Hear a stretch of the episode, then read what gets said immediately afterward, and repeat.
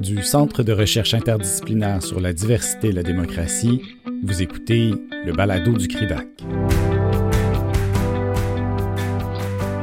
Le colloque virtuel John Burroughs, la Constitution autochtone du Canada, tenu les 8 et 9 avril 2021, a donné lieu à des échanges passionnants que cette série spéciale du balado du CRIDAC vous donne l'occasion d'écouter ou de réécouter. Dans cet épisode, l'introduction et le résumé des présentations par André Bélanger, professeur à la faculté de droit de l'Université d'Ottawa, et un commentaire de John Burroughs, professeur à la faculté de droit de l'Université de Victoria, dans le cadre du panel L'approche Burroughs et le droit civil.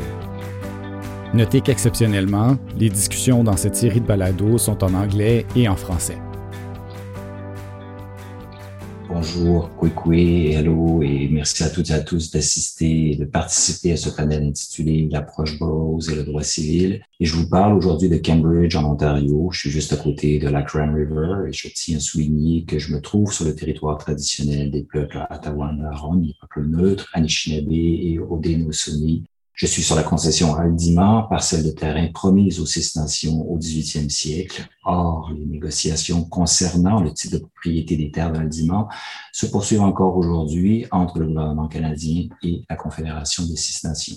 Donc, je tiens à remercier les organisatrices et également John Burroughs, dont nous célébrons aujourd'hui euh, le travail et son importance pour ce que je n'hésite pas à qualifier de devenir du droit civil. Merci également aux panélistes pour les présentations qui étaient riches d'enseignements et de réflexion. John là, Geneviève, donc Marie-Claude, Eva, Sidi, Benoît. Donc, je vois mon rôle de président aujourd'hui de ce panel, évidemment, comme euh, un, honneur, mais surtout comme un, véritable plaisir intellectuel et à titre de chercheur, un plaisir que je qualifierais d'heuristique car il me permet de mieux comprendre à quel point le droit civil est conservateur et qu'il reste ancré dans des traditions et des fondements qui se doivent toujours d'être questionnés.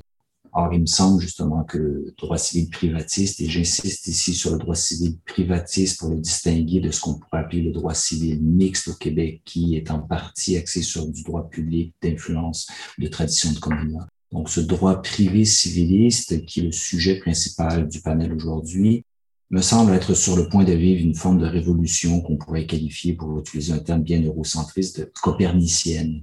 Il semble clairement y avoir un processus de déplacement du point focal, décentralisation qui est en branle. Le droit civil, il n'importe de le rappeler, réfère à la notion qui, est a priori très belle d'un point de vue humaniste, à tout le moins, qui est celle de, citoyenne, de civile. Mais cette notion est aussi fortement limitative et exclusive, je dirais, parce que justement, elle exclut une énorme part du vivant et de notre environnement. Donc, tout ce qui ne peut pas être qualifié d'humain. En ce sens, le droit civil, dans sa perspective de droit privé pour le Québec, qui réfère à la vie en société, aux échanges de tous ordres entre individus, relations interpersonnelles, qui se développe tout au long de notre existence. Ça veut dire de la conception littéralement, même avant la naissance, jusqu'au décès, en passant par ce qu'on pourrait qualifier de contrôle des activités civiques, des activités socio-économiques des individus. Donc, ce droit civil qui est le nôtre semble donc être sur le point de devoir repenser complètement son rapport à la définition du genre, du statut juridique de la personne physique, de la personne morale, de l'animal, du vivant, du naturel.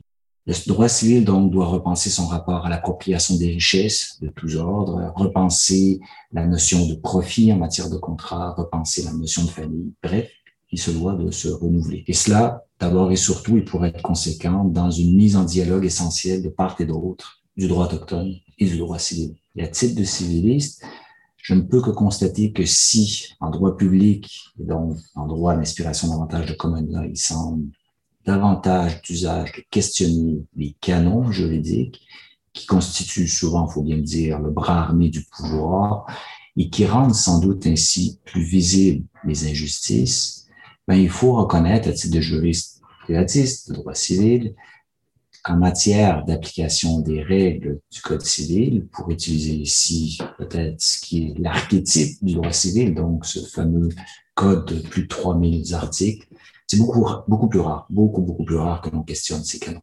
Parce que c'est plus compliqué. Je ne sais pas, pour être honnête. Mais il est facile de constater que le travail à accomplir est colossal. Repenser complètement le statut juridique de l'animal, repenser complètement le statut juridique du vivant, questionner la pertinence, la définition de la propriété, de l'obligation juridique, du consentement. Donc, il reste du travail. Tout ça, on le sait, découle encore d'une culture qui pourrait, au risque d'être caricaturale, être qualifiée de libérale, si ce n'est plus simplement de paternaliste et de bourgeoise. Or, faut pas se cacher, ça correspond beaucoup à ce que je suis. À cela, je dois aussi souligner bon, ma grande incompétence en la matière sur le sujet aujourd'hui. Je suis de loin celui qui maîtrise le moins la matière. Par conséquent, je me sens privilégié d'être parmi vous et je vais dès maintenant donc mettre l'accent sur vos réflexions et travaux de manière à apprendre en toute humilité. Ça tombe d'autant mieux que l'objectif de ce panel est justement de réfléchir aux défis singuliers que pose la coexistence des traditions juridiques autochtones et civilistes par l'intermédiaire de l'œuvre de John Burroughs, évidemment. Mais il nous faut nous retrousser les manches parce qu'il reste beaucoup de travail, on le souligne. Car si dans ces différents écrits, notamment dans cette Constitution autochtone du Canada, si importante et si riche, John Burroughs a puisé dans sa connaissance profonde du droit autochtone et de la commune law pour mettre en évidence des points de passage possibles entre ces traditions juridiques, la mise en dialogue du droit civil et du droit autochtone ne reste en quelque sorte qu'esquissée à ce stade. Le défrichage est certes entrepris, il commence et il nous faut tous ensemble de poursuivre. C'est justement cette tâche de mise en dialogue que les panélistes se sont attaqués avec brio. Ainsi, les thématiques de la propriété, du territoire, de la responsabilité à l'égard des ressources de la terre et des relations familiales, de même que les difficultés liées à la traduction seront aujourd'hui abordées. Ce qui m'amène donc à nos panélistes à leur présentation. Tout d'abord, Geneviève Motard, qui est professeure titulaire à la faculté de droit de l'Université Laval, où elle enseigne le droit constitutionnel et le droit des peuples autochtones. Elle est directrice du Centre interuniversitaire d'études et de recherche autochtones, le Sierra, depuis septembre 2020. Et elle a conseillé en tant que membre du barreau du Québec des nations autochtones, eu égard à la reconnaissance de leurs droits territoriaux. Ses travaux de recherche s'intéressent notamment aux formes de coexistence des ordres juridiques autochtones et étatiques. Sa communication propose des réflexions sur le droit de la propriété des ressources foncières au Québec et de son rapport aux traditions juridiques autochtones, dont le droit inou. Alors que certains principes fondamentaux des deux traditions juridiques entrent manifestement en conflit, d'autres semblent, au contraire, c'est une bonne chose, réconciliables. Il reste que le Québec, via son droit civil, laisse encore peu de place aux traditions juridiques autochtones. Par conséquent, l'affirmation de la propriété privée et de la propriété publique sans égard à toute forme de propriété autochtone, le principe du libre accès, les processus limités ou ad hoc d'implication des acteurs autochtones dans les prises de décision de l'État font partie des éléments qui sont, entre autres, problématiques. Si plusieurs voies de réforme sont envisageables, Geneviève explore deux avenues fort peu exploitées dans la doctrine, soit celle de l'affirmation de l'occupation territoriale autochtone et celle de l'aménagement du droit civil québécois de la propriété. Vaste chantier. Eva Ottawa, quant à elle, est ma collègue, elle est chercheuse à elle est chercheuse pardon, à Tikanek, Wishi, originaire de Manawan. Elle est professeure donc à la faculté de droit de l'Université d'Ottawa, la section droit civil. Eva est très impliquée depuis plus de 20 ans sur le plan politique au sein de sa nation. Elle a occupé la fonction de grand chef de la nation atikamekw durant deux mandats. À ce titre, elle a, euh, elle a, assumé des responsabilités de première importance concernant la négociation des revendications territoriales et d'autonomie gouvernementale des Atikamekw ainsi que la mise en place de démarches novatrices de gouvernance. La communication de la professeure Eva Ottawa expose les résultats préliminaires de son projet de recherche portant sur la circulation des enfants chez les Atikamekw de Manawan, inspiré par les travaux de John Burroughs sur la reconnaissance d'un ordre multijuridique au Canada Eva effectue donc un travail empirique afin de définir et de documenter le Picasso Win, soit euh, la manière dont on doit désigner cette pratique, la circulation des enfants chez les Atikamekw de Manawan, à titre d'ordre juridique au Québec. Et l'objectif poursuivi pour ce projet de recherche est de soutenir l'autorité compétente en matière d'adoption coutumière, laquelle est dorénavant reconnue par le Code civil du Québec. Benoît Etier et Sipi Flamand, quant à eux, nous présentent leur travail fascinant sur la difficile mais essentielle traduction multijuridique.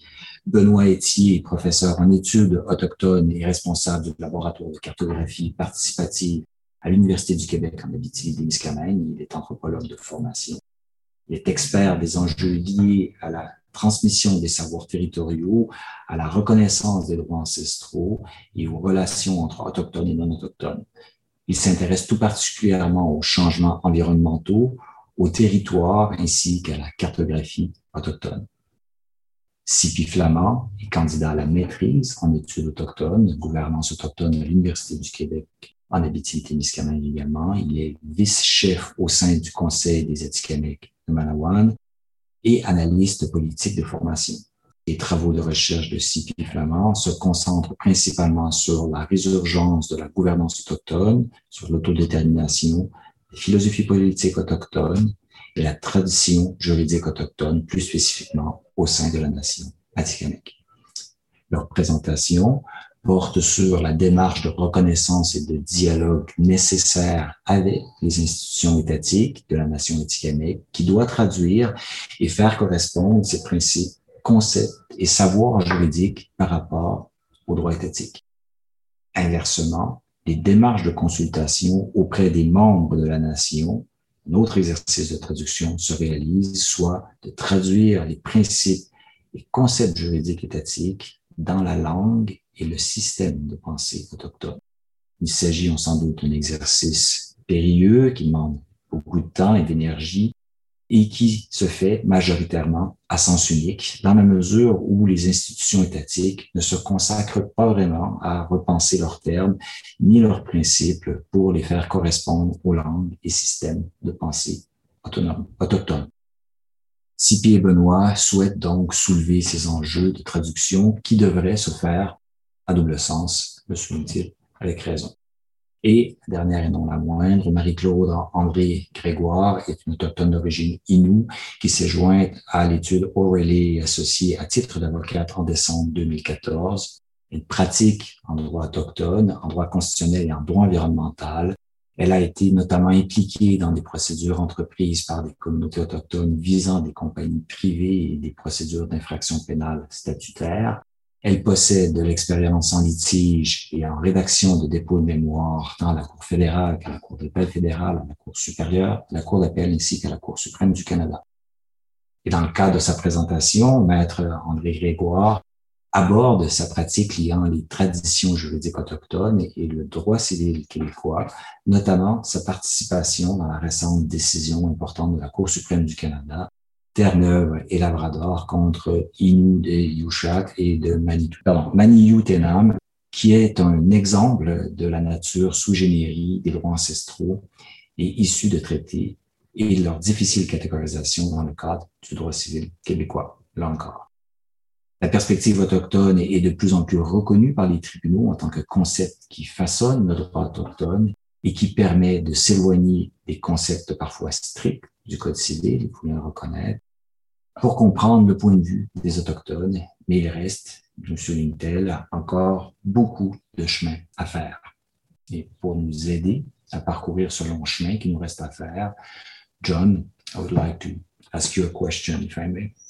So based on the presentations, there seems to be a profound disconnect between the values and the principles of civilized indigenous legal traditions.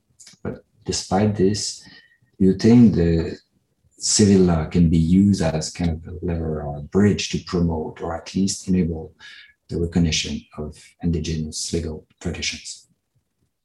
It's a it's a great question, and it's a question that I consider myself still a student of, uh, not being immersed in the civil law as you are. I'm uh, observing this as a laboratory of possibility so some of the things that uh, I've heard are both encouraging and discouraging. Uh, the encouragement is that there has been changes to the civil law that will recognize things like adoption in the case of Atikamekw and the work that's being done there and in other communities. I also appreciate the development of rights that uh, would interact with the civil law in the way that uh, we hear about this recent case that's uh, come out in uh, trying to understand the relationship between the, the private uh, law of property, of land relationships, and Indigenous uh, title more generally. You know, I also am encouraged by the sort of work that has been described that lies ahead, the uh, taking account of changes that need to be required around gender and wealth and profit and family and and thinking about uh, the the code uh, being perhaps a class based um, way of determining relationships that doesn't necessarily uh, just get to the broader sensibilities that we've been talking about in our time together. Uh, but this is all by way of being a student. And so I'm uh, really appreciative of the contributions I'm learning about uh, in these spaces. I also have to say, I've uh, really taken inspiration from the, the uh, James Bay Cree and Inuit and what they've been able to do with the treaty in their territory and the continuing development of governance. I know there's been recent amendments to the, um, the James Bay Cree Constitution, for instance, that uh, has space. Uh, I'm, I'm, wondering about the relationship of the civil law uh, to those developments and then the Pas de Brave agreement and how that uh, helps to facilitate, I think, further aspects of, of government. I also, you know, just standing back, think of these examples that I talk about in my book, uh, where three um, judges of the Supreme Court of Canada have to have a, a civil law uh, background training. And uh, I think I make the point that it would be about time that we would have people on the court that would also have uh, Indigenous training, training in Indigenous legal traditions, and um, perhaps not just one pe- person, but uh, three people, uh, given the variety of Indigenous traditions that exist across the country and the necessity of bringing these different perspectives together. But there's something there that is calling to me in terms of what the, the civil law um, does. And then there's that influence that the civil law exercises on the common law that comes from that. And I know it's very weak and uh, I would love to see more of that kind of approach. I know that the court has recently talked about the dialogue between the civil law and the common law. And uh, without controversy, I know there's some controversy around that, uh, but it's uh, you know it's something that I long for, uh, seeing the the common law modified by the civil law's commitments and understanding of those dimensions. Uh, that, that is, I'd love to, love to see the revitalization of the common law and the resurgence of the common law, not just being stuck in a one kind of way of imagining what that uh, tradition uh, might be and do. If you think about where the common law comes from, you know, it was Anglos and Saxons and Jutes and Franks and Normans and, you know, just across a variety of time with different courts of ecclesiastes, ecclesiastical courts and boroughs and common cle- uh, pleas and um, king's courts and maritime law and you know all of these different courts with all these different traditions the common law historically itself uh, wasn't as fixed as we consider it now. And so the civil law provides a lot of um, possibility for me in that regard. Of course i think about the harmonization acts and I would love to see Indigenous law be in that harmonization realm.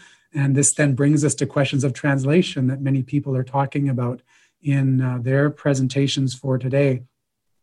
And I, I, do appreciate the need for translation, and I'm really grateful. My book is uh, translated into French. I, I, uh, I, can kind of read French uh, very badly, and I can kind of understand it not so well. Uh, but it's been a goal of mine in my life to uh, improve upon that skill, even as I'm trying to learn Anishinaabemowin and teach that here as a language table here at the University of Victoria, and still not feeling fluent in that. What do you do in that situation where you're not fully able to just uh, uh, function within the system, considering yourself a student. Well, that's where I take inspiration from the work of Charles um, Taylor and uh, what he talked about with vocabularies of comparison or conspicuous contrast.